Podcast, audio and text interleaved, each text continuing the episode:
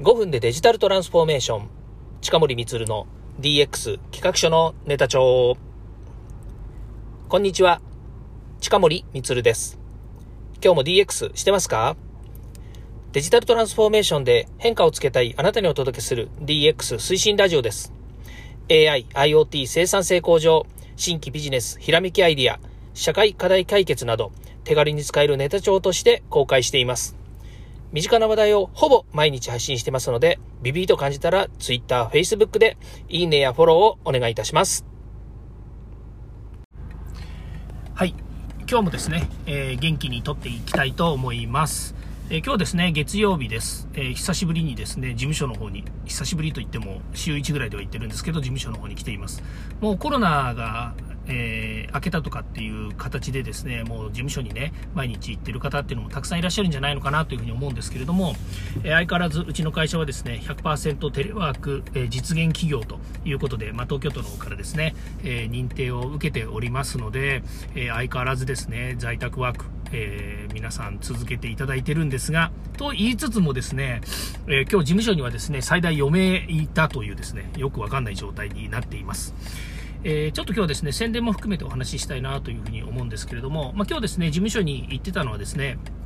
えー、この間までですね、研修やってた、え、10日間ぐらいのですね、企業向け研修、特にうちはあの、組み込みから始まってですね、組み込みから始まって、組み込みシステムとか、組み込みソフトウェアとかですね、まあ、そういったですね、えー、車とか飛行機とか、えー、ロケットとかもそうなんですけども、いわゆるソフトウェアっていうのが組み込まれているんですけれども、その、えーソフトウェアをですね、開発する技術者とか、システムを開発するエンジニアの方、こういった方たちをですね、育成するための教育コースっていうのをやってるんですけども、それも、え、割とまあ、大手のメーカーさんですね、上場メーカーさんとか、それから、えー、製品メーカーさん、こういったところの研修を、え広く受け負っております。まあ、そこでですね、え研修で使うボードですね、この、えー、部品がですね、いっぱい載ったボード。皆さんもですね、テレビの中側とかスマートフォンの中側っていうですね、え基板って言われるのをよく聞いたことあるかと思うんですけども、こういったものをですね、えー、まあ、いわゆる研修ボードって言われているものです。実際にスマートフォンの中とかですね、テレビの中に入っているものではなくて、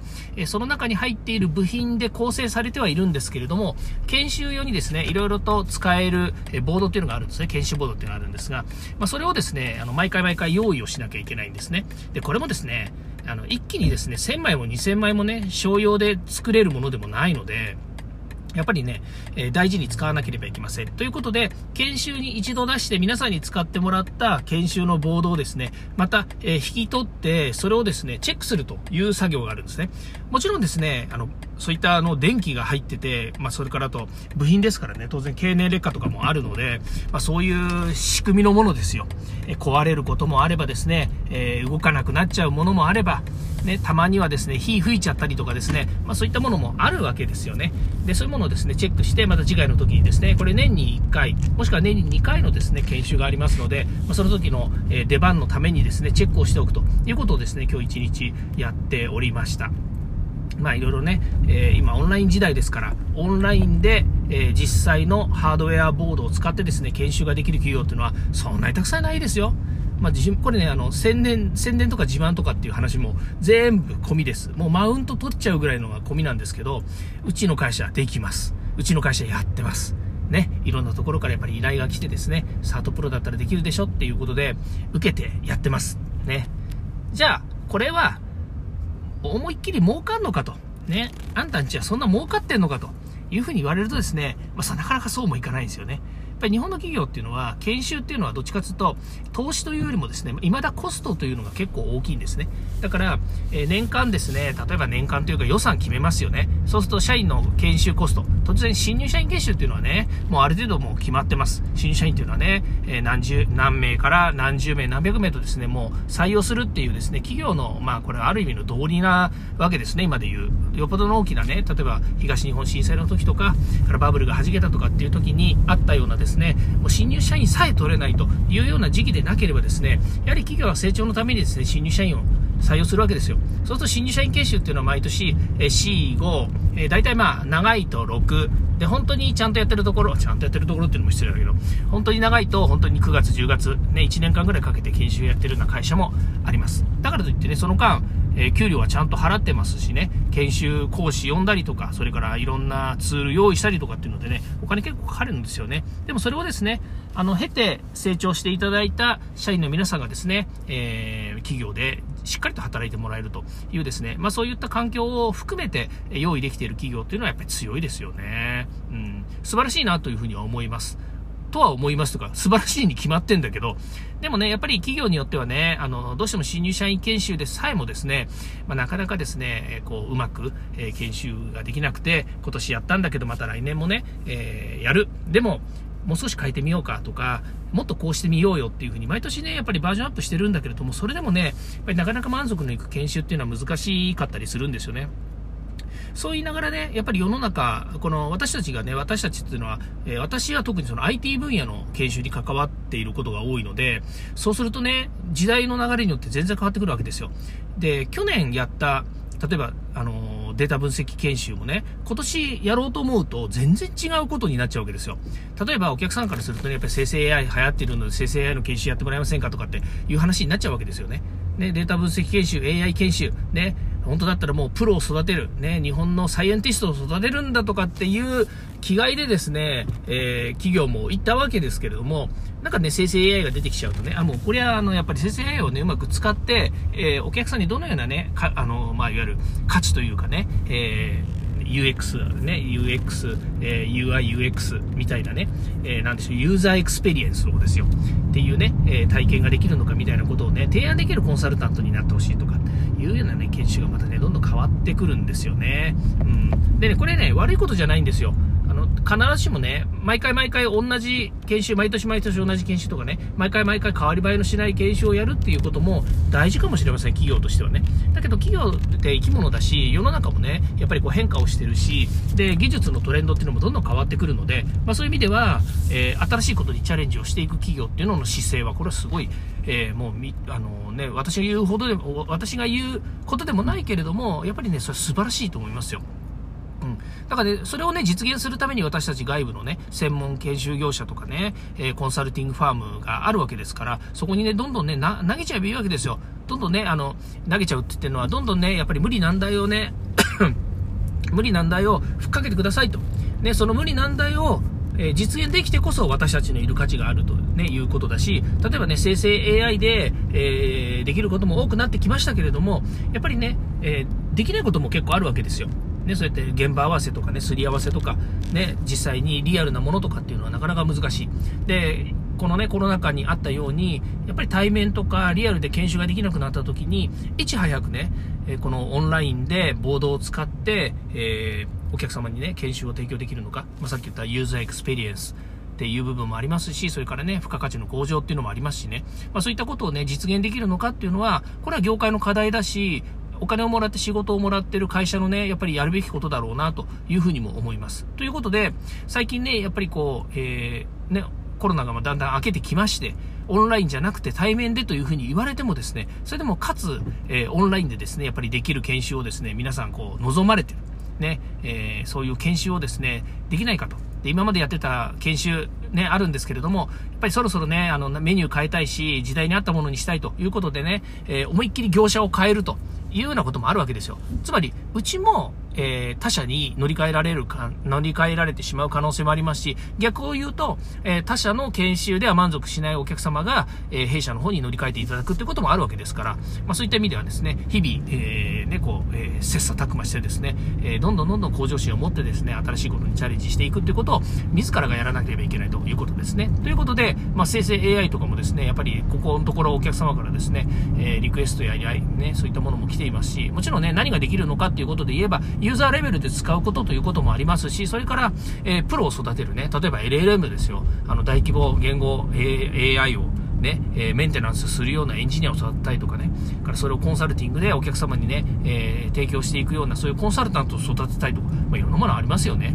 うん。で、それでいいと思うんですよ。それでいいと思うっていうか、そうじゃなきゃね、市場市場はやっぱり健全にならないということもありますので、ぜひですね、えー、そういったところどんどんですね、私たちも、えー、ね、えー甘じることなくね、一緒に、皆さんと一緒にね、新しい研修や人材育成ね、していきたいなというふうに思います。ということで、えー、何でもいいですからお声掛けくださいという宣伝です。それとですね、もう一個宣伝なんですけど、えっ、と、来週ですね、27日、28日ですね、来週の木曜日、金曜日ですかね、えー、大阪のインテック？違うな、大阪の駅の前にある、え、グラン、グランなんとかっていうホテルがあるんですよ。で、そこでね、あの、えー、IoT エッジテクノロジー展、昔の ET 展、えー、組み込みシステム技術展というですね、ものなんですけど、今何でしたっけね、エッジ IoT で言ってたのかな、えー、っていう展示会があるんですよ。えっ、ー、と、企業数で行くと数百社集まって、来場者も3、えー、3日間で、えー、2日間で延べ、えー、3万人って言ったかな？うん、っていうところで、で、私はですね、27日のですね、えー木曜日の朝9時半からですね、えー、ヒートアップセッション、つったかな？ヒートアップカンファレンスかな？っていうですね、そういうセッションがあって、そこに出ます。だから大阪に私、27日の朝からいます。ね、朝、夕方まではいますけれども、で、そこでですね、その、組み込みですね、組み込みというのは、組み込みじゃないや、えー、IoT ですね、IoT、えー、インターネットオブシングスというですね、テーマで、インターネットオブシングスだけれども、多分ですね、中身は DX なんですよね。えー、DX でどう、IoT プラス DX どう実現するのかっていうようなお話をですね、多分すると思うんですけど、え、去年もですね、すっごい盛り上がってたんですよね。盛り上がったっていうのは、まあ、勝手に盛り上がってるっていうのもありますし、それからお客さんもね、大体大阪でもですね、7、80名ぐらいいらっしゃるんですよね。まあ、多い時だと100何十名いたんですけど、どうもも今日はですね、裏側で生成 AI の話をする、基調講演をするですね、えー、西脇さんというマイクロソフトのね、人が、えー今今年はですね、いるらしいんですよ。ね、あの、裏番組にですね、生成 AI をですね、マイクロソフトが語るということでですね、そっちはですね、なんか250人とか300人ぐらいね、もう集まってるとかっていう話なんですよ。みんな取られちゃったと。ね、いうことにはなるんですけれども、まあね、生成 AI はね、今ね、もう本当ブームだし、えー、誰でもね、AI っていうところに今来てますしね、それから、これからマイクロソフトなんか特にですね、まあ、これね、宣伝するわけじゃないですけど、マイクロソフトは特に新しいツールですよね、えー、今の、オープン AI と使作ってるエッジの中に組み込まれているですね、えー、AI で、これに新しいですね、えーと、API を組み込んで、えーと、新しいツールですね。例えば、そうですね、Power BI と組み合わせたりとか、まあ、ちょっと名前はよくわかりませんけれども、たくさんのですね、マイクロソフトが持っているツールにどんどんですね、え、こう AI が搭載されていくんですね。それはあの、例えば PowerPoint だったりとか、ワードだったりとか、エクセル、こういったものにも、えー、オープン AI のね、えー、まあ、いわゆる、えー、Bing って言われてますけれども、その Bing って言われている、えー、バックグラウンドは、えー、オープン AI のチャット GPT4 が組み込まれてるというね、組み込まれていくというふうに言いますけど、まあね、どんどんどんどん変わっていくんですよ。マイクロソフトもね、ただオープン AI 担いでますし、裏側で使ってますけれども、だけどもね、個別にやっぱりいろんなね、えー、もう少し小規模な AI とか、もっと軽い AI とかね、そういったものを作ってますし、まあ今だったらね、えっ、ー、と、アップルも今日参入するって言ってたでしょ？それで Facebook のメタですよね。そこも出すって言ってたでしょ？それからもう当然 Google さんも出してますし、それから日本で言ったらサイバーエージェントさんとかね、それから、えー、どこだ、えー、GMO さんとかね、NTT さんとか、いろんなところがやっぱり AI、生成 AI 出してきてるんですよね。まあ、生成 AI だけじゃないかもしれませんけども、その AI をね、どんどんどんどんこう拡張していくっていうことをね、みんなやっているわけですよ。ソフトバンクの相馬久さんもね、えー、これからね、生成 AI やるって言ってます。後発なのかって言われるとね、あの、確かにその後発なのかもしれないけれども、これからのね、あの、いわゆるマーケットをね、あの、まあ、いわゆる GAFA に代表されるように、やっぱりビッグカンパニーがね、あの、業界をどんどんどんどんこうね、引っ張っていくっていう、この責任はあると思うんですよ。責任って別に責任を追っかぶせるわけじゃなくて、あの、そういうことをね、やっぱりしていかなければならないというですね、やっぱり市場性っていうのはあるわけですよね。まあそういうところで、どんどんね、新しいことが生まれていきます。そして、新しい、えー、取り組みを作っていくのと同時にですね、パートナーシップっていうものもどんどん出てくるわけですよね。あの、例えばテスラのね、えー、なんだ、その、XAI とかっていうのもね、新しくこう誕生するというふうにも言われてますので、まあそういったどんどんどんどんですね、新しいことができてくればですね、当然ですけど私たちユーザーも選択肢が増えるということになりますよね。それから、そういうふうにどんどんできてきた中で、やっぱり最も使いやすいものを使っていくということもありますし、もっとするとね、そういうね、あの、健全な競争の中に、新しいね、仕組みとか、新しいですね、取り組みっていうのが生まれていく可能性があります。当然ね、日本だって黙って指を加えているわけではなく、えー、先ほど見ましたよあのソフトバンクさんとかね、NTT さんとか、えー、サイバーエージェントさんとかね、GMO さんとかどんどんね、新しいものでやっていくって言ってるんだから、それも期待した方がいいですよ。ね、まあ、どっかで淘汰されるっていうのもありますしね。だだからといってね、AI の世界ってこれからね、どんどんね、広がっていく、一、一途ですよ。もう一方ですよ。ね、例えば車だってそうだし、電車だってそうだしね、から事務所の仕事だってそうだし、えー、社会インフラだってそうだしね、うん、例えばね、あの、ブロックチェーン、NFT、ね、途中いっぱい言ってましたけど、そのブロックチェーンのね、Web3 の時代だって自動化っていう話が出てるわけですよね。うん。で、ブロックチェーン使ってね、自動化するって。で、そういったことが、まあ、またね、別の機会でも話しますけれども、そういったものもね、どんどんね、えー、バックグラウンドとして生まれてきてるわけですから、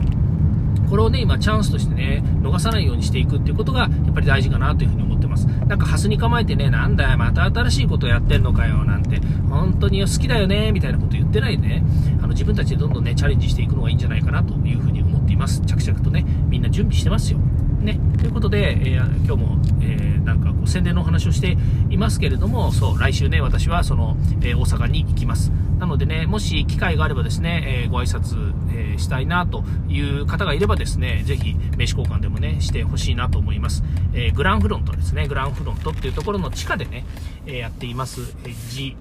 えエッジ IoT かな。エッジ IoT ですね。GAI じゃないからエジ IoT ですけども、その展示会があります。え7月、え7月の27日の木曜日のですね、朝9時半からヒートアップセッション、